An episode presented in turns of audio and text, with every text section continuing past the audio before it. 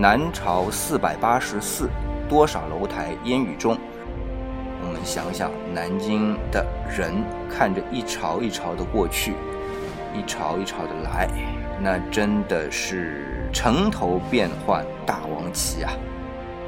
长达六周的有组织、有计划、有预谋的大屠杀、奸淫、放火、抢劫，以及各种各样的血腥的暴行。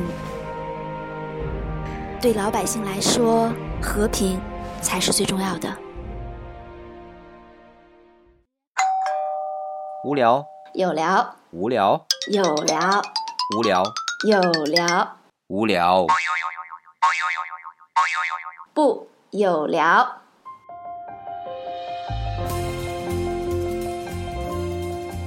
欢迎大家来到我们的有聊，我是李想，我是曼丽。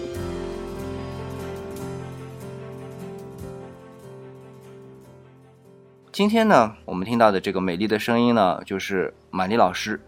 满丽老师你好，李想你好。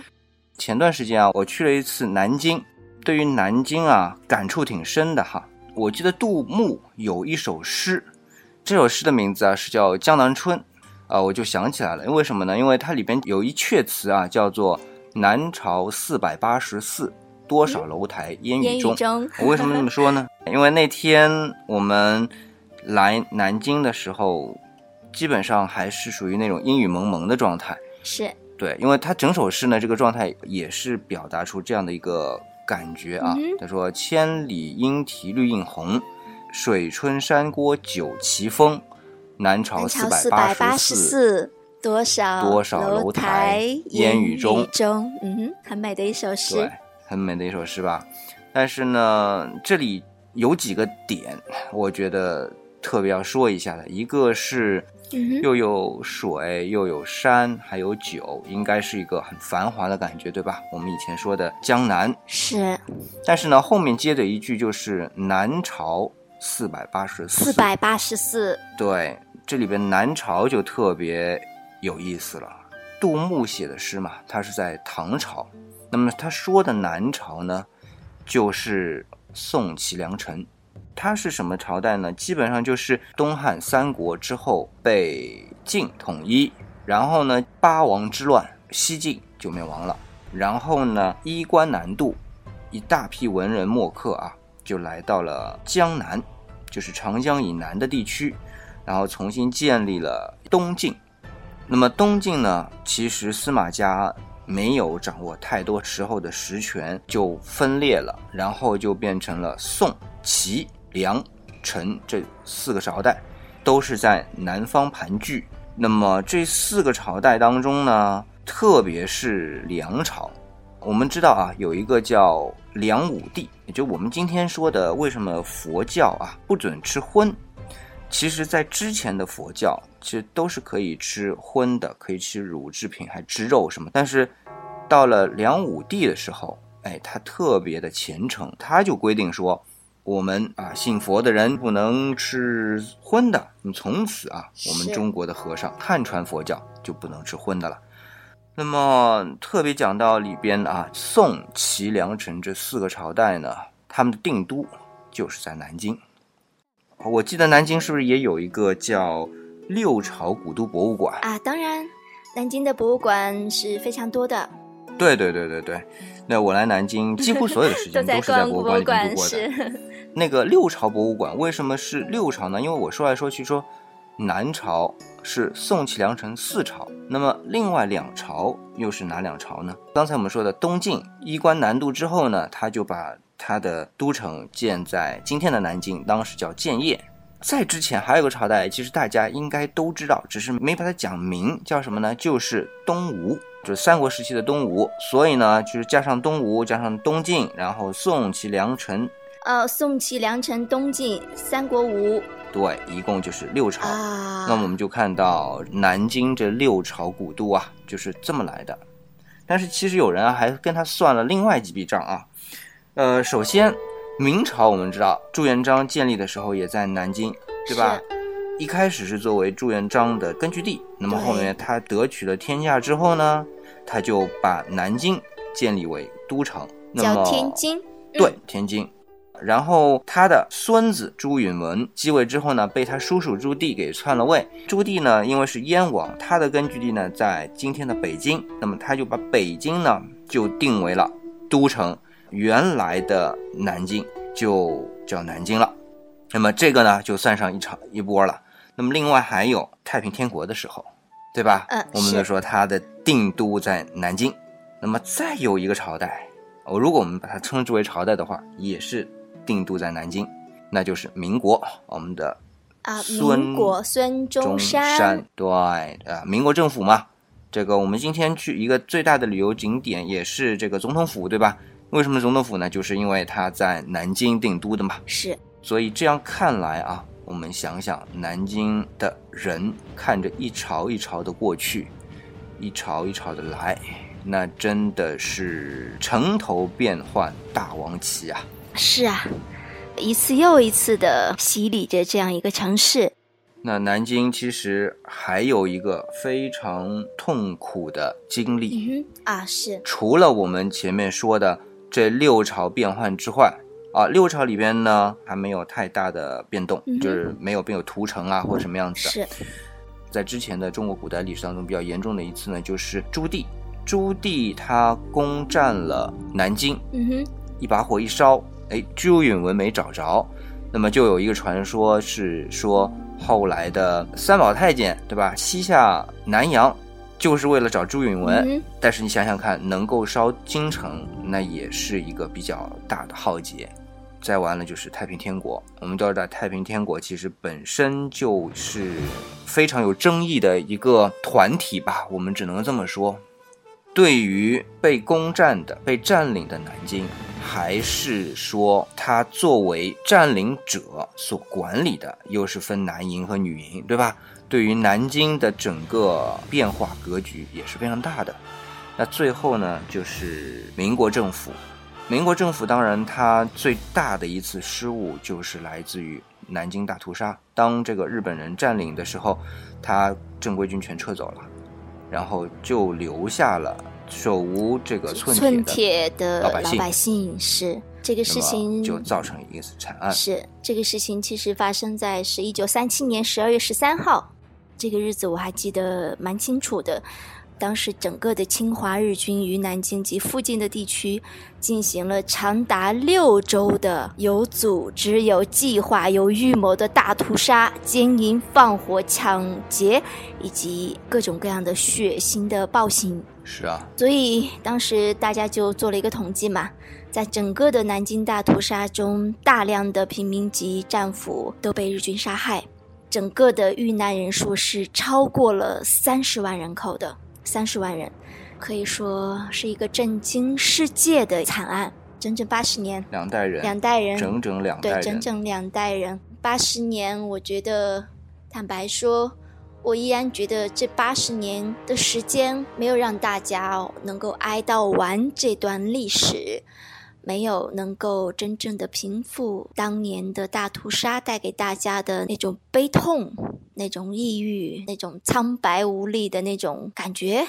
南京其实它是六朝古都，哎，按道理来讲，它有着那么悠久的历史。文化以及它又是六朝建都，应该是一个非常繁华的城市，也非常适宜发展的城市。因为不论是从它的历史背景，是还是它的地理位置，其实都不应该是这个现状。因为从目前的情况来看，南京现在只有八百多万人口，嗯，这个数字是远远小于大的城市的一个人口的哈。而且南京是省会嘛，是江苏对，南京是省会啊。对你像北上广深就不用说了，这都是真正的超过两千万人口的哈一个大城市了。是，但是按照一个省会的标准，它才只有八百多万人口，其实这个数字还是一个低增长率。是，呃，我想这个部分跟我们整个城市的一种悲痛，一个城市的一个债务有关。债务？对，债务，一个集体的创伤，一个集体的无意识的创伤有关。那么这样的一个集体性的创伤，可能需要三代人，就是一百年甚至更久的时间，完成他的哀悼，能够重建一个城市的信心。前几天我们聊天还谈到，南京人给人的感觉很压抑，对吗？我是啊不知道理想来到之后有什么样的体验，我们可以从这个方面来聊一聊。老实说啊，因为理想在南京，刚才说了，都是往博物馆里钻嘛，就是看到的更多的是南京曾经辉煌的东西。印象比较深的是楼东画派，啊，楼东画派，因为对于整个江南的文艺创作来说，像清末这样的山水画啊，其实到了董其昌这一代呢，基本上是重新焕发了新的能量。楼东画派把董其昌的这样一种神韵给继承下来，不断的发展。嗯哼，但是呢，我们看到啊，中国国画分成，比如说是水墨画、山水画、工笔画。那么像工笔画呢，我们看到的大多数都是细勾，然后呢着色非常鲜艳，然后呢用笔是非常的精到，非常细腻精致。这点也有很多的这些画派，我们就暂且不去说它。那像楼东画派呢，我们看到它整体的都是偏素雅、偏山水，所谓的寄情于山水，也就是说，它是一种归隐的一种状态。很很隐晦的方式来表达了很多的情感的部分。对，当然你可以反映出它文艺的一个辉煌、一个高潮。那么它的这个最高潮差不多在明末到清初，整个楼东画派应该是属于最巅峰的时候。当然，呃，清朝我们看到楼东画派一直在延续，可是它的一些画作呢，风格依旧在，但是你觉得很多创新的东西呢就少很多。那整个跟清朝的文化推动是有关的，因为我们都知道明朝的时候到明末，呃，不管是万历啊，还是靠道教的这个朱厚熜啊、他们其实都是比较代政的，我们叫对于政权比较疏于管理，但是他们其实并不是真正的疏于管理，他们是有了一套管理的制度，比如说内阁啊。明末的这个内阁能力是非常强的，我们都知道啊，几个这种大的，像徐阶啊，包括像这个张居正啊，这内阁首辅，对吧？这些都是那由这一帮非常专业的人士管理朝政，管理国家的运行，比像朱元璋那样的能量充沛，但是每个人都不可能面面俱到嘛，这样去管理这个国家呢，会更有活力。所以其实明末的我们看到整个呃社会相对来说比较有活力的情况下面，像楼东画派那体现出来的呢，还是相对有一些生机的。那么清朝的时候，我们都知道啊，这个各种各样的文字狱啊，对文化的一种压抑啊，对吧？那所以就显得更加的平淡无奇。它本来就是这种清末水墨的这种感受，所以从楼东画派的发展，我们会看到，就是在江南，特别是在金陵、南京一带啊，它的文化本身是昌盛的，但它文化所体现出来的内涵是隐喻的、隐幽的、素雅的。是刚刚啊，李想从历史文化作品的一个角度啊，帮大家解读了呃整个南京发展的情况。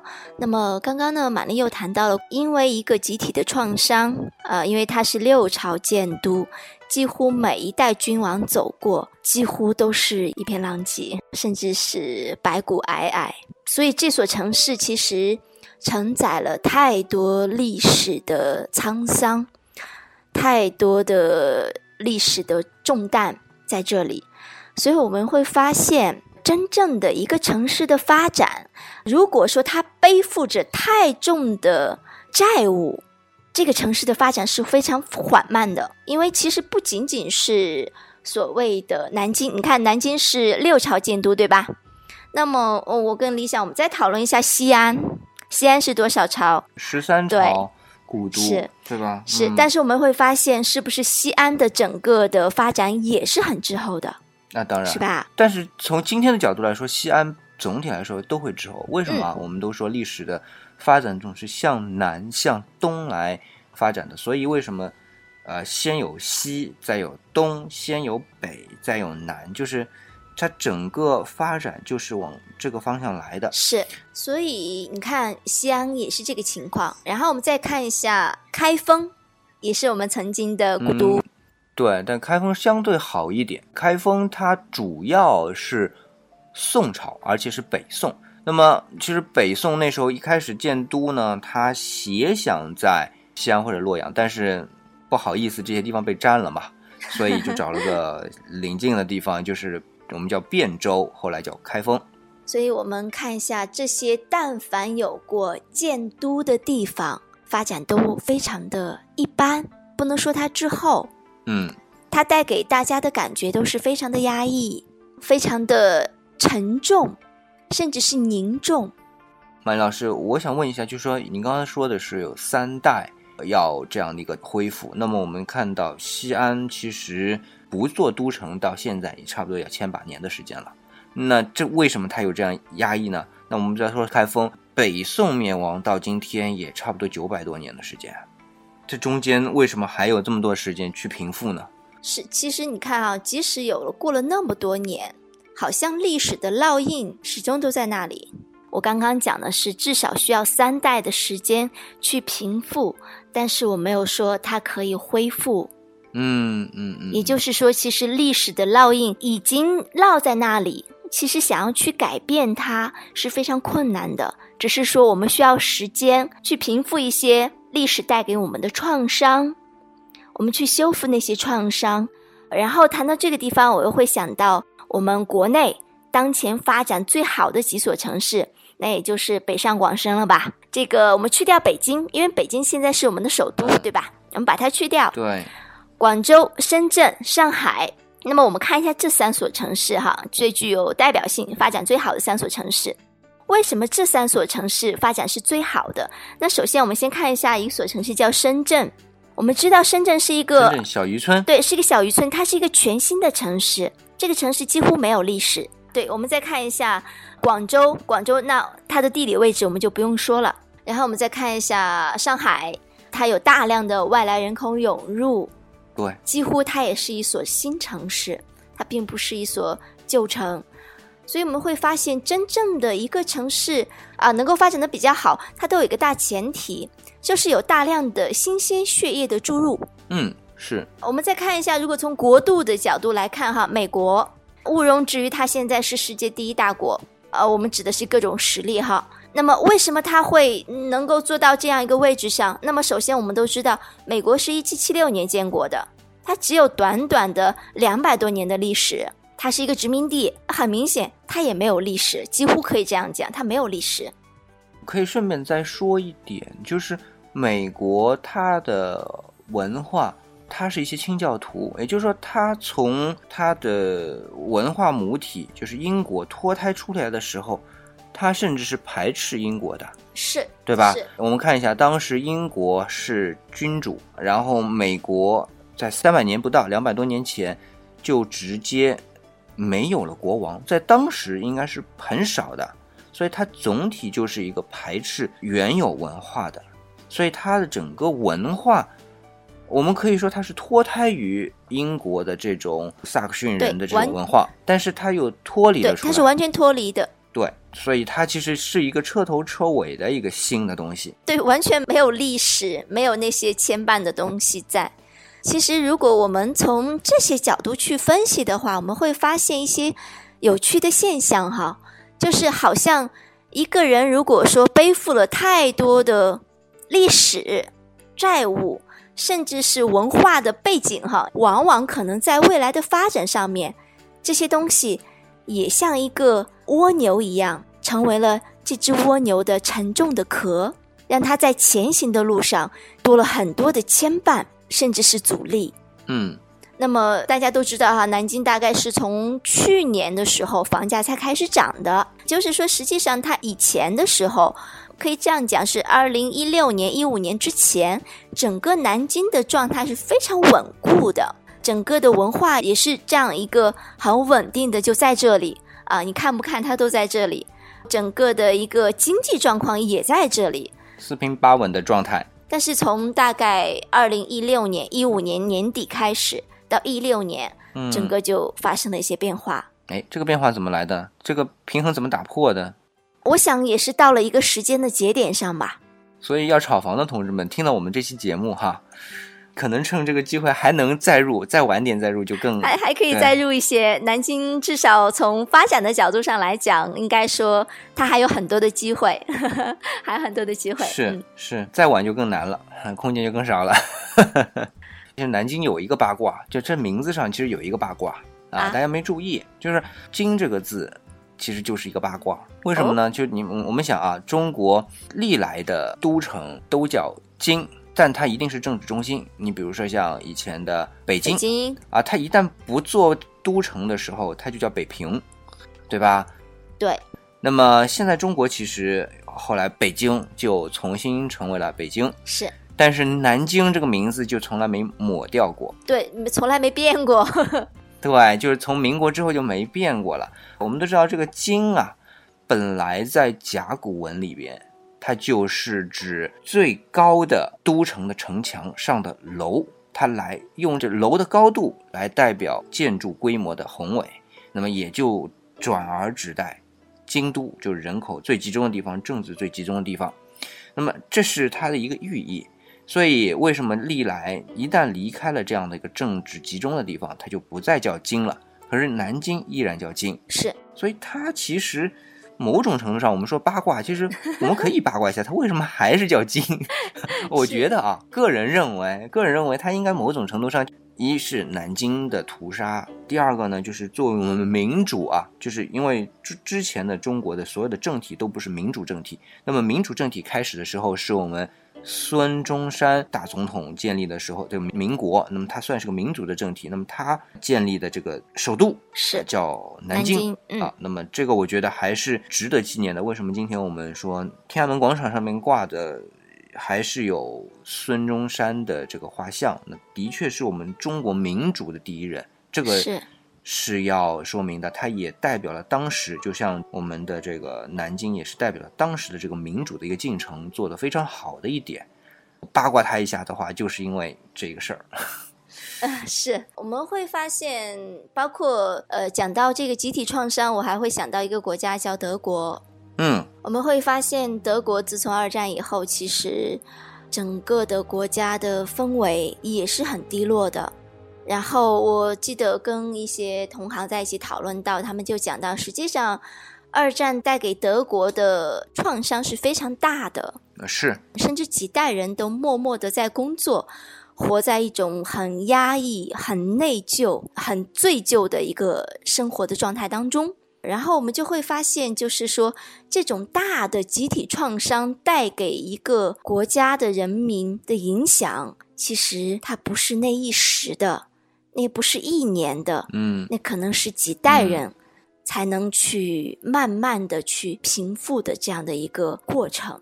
是，所以在这里，我觉得满丽和理想，我们都要呼吁一下：如果能不战，我们一定要去维护和平，因为战争带给人类的影响是巨大的，它不是那一时的一个胜和负的一个结果，它带来的是三代人甚至几代人的债务性的一种心理创伤。是，如果这样算的话，十几代人也会有。对，十几代人。像刚才说的开封啊，比如说像西安啊，这个真的是十几代人啊，将近几十代人嘛。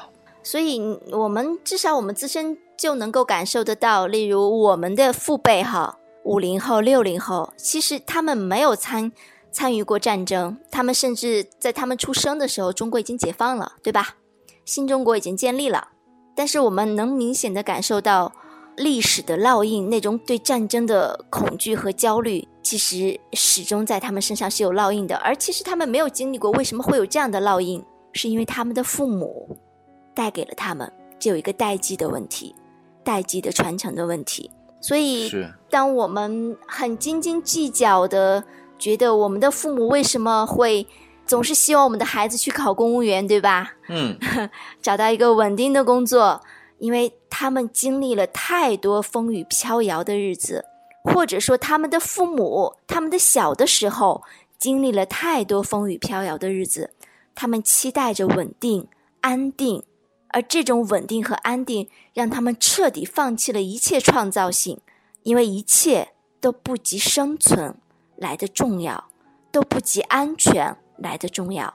对，所谓的生本能还是占据第一位的。对，呃，我们也在这个整个的工作过程当中，个案的工作过程当中，会发现一个现象：但凡这个家族当中参与过重大的战争、重大的这种变革性的事件的这样的大的家族，他们的子女多多少少都在承担着一些债务性的东西。所以，所谓的血债血还，不一定指的是打打杀杀。有可能搭进去的是一个人他一生的幸福和他一生的发展。今天节目呢，其实时间是差不多。呃，马丽老师讲的这些呢，我只能稍微多讲那么几分钟。其实就是我们以前说《周易》啊，它的卦象的变化，说为什么永远都会是正确的。以前呢，理想还觉得挺扯的，因为。这不现实嘛？这周易本来算就很难算，但是那当然了，我慢慢了解之后就觉得，当然他算的时候这个仪式感非常强。第二呢，就是的确他也卜算的变化也是非常多。然后呢，之所以以前说这个卦是一定会正确的，就是其实他的这个算完之后的这个结论，它是没有一个。时间限度的，就是它可以说我这一代报了，这一代没报，下一代报了，下一代没报，你的十世孙、十九世孙也能报，就是这个报是有的。但是那时候觉得很扯，是觉得这怎么可能？以前我们知道啊，就是老百姓是不算卦的，观天象那是官府达官贵人的事。嗯，对。那我们知道啊，其实从我们甲骨文卜辞。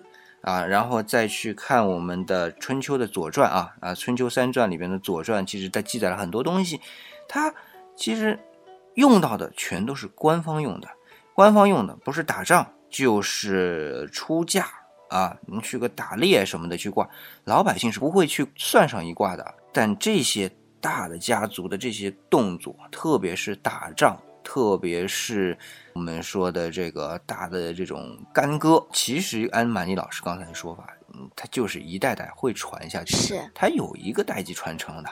所以，我们是不是反过来说《周易》它靠谱的呢？哎，这个 当然靠谱，就算了啊。我们只是说放在一边儿，只是说它的确是多多少少有点影响的。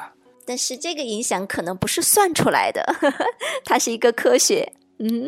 对，有可能是，有可能是，但是这个《周易》也好，这个之前的这个《连山易》或者《归藏易》这些很多的这种我们远古时期那些易书，这种易的变化也不是好说，因为古人的想法跟我们完全不一样，他们有时候观察一个东西是非常细致入微的，而我们现在可能没有这样的一个心境去观察，可能他们还真察觉了一些我们现在察觉不到的东西。我我相信会有很多呃我们察觉不到的东西，他们察觉得到，因为环境的问题吧。至于这个话题，我们等有机会跟理想单拿出来一期时间来跟大家聊一聊，为什么古人会比我们聪明。好的，今天呢，我们从南京这一座六朝古都开始，聊到了它的一个集体创伤。嗯，其实脉络非常简单，但是给我们的一个感触就是和平有多重要。是，所谓兴百姓苦，亡百姓苦，对老百姓来说，和平才是最重要的。是，那今天呢，我就不花很长的那个时间来总结我们今天的节目了。但是最终的一句话就是，和平是多么的宝贵，我们一定要。珍惜它，是珍爱和平，珍爱生活，珍爱生命。对于将来的这个生命的延续和留存，其实有更好的帮助的。那今天呢，我们就暂告一个段落。那至于其他的一些话题，我们留着下次再跟大家聊。嗯，在结束之前呢，我们还是照例啊，要安利我们的联系方式。玛丽老师，要不你先来？呃，好，这样，呃，玛丽把自己的微信号留给大家吧。如果大家谁愿意跟玛丽私下交流的，呃，那欢迎大家加我的微信。玛丽的微信号是满丽的全拼加上零五幺六。那理想呢，就留一个 QQ 号啊，QQ 号是二二六四三二六九二五。那老听众呢，当然知道我们还有一个交流群啊，叫理想主义者们，群号呢是幺零三三二六四五六，也欢迎大家来加入。那今天的节目呢？就到这里，我们下期再见。谢谢大家，再见。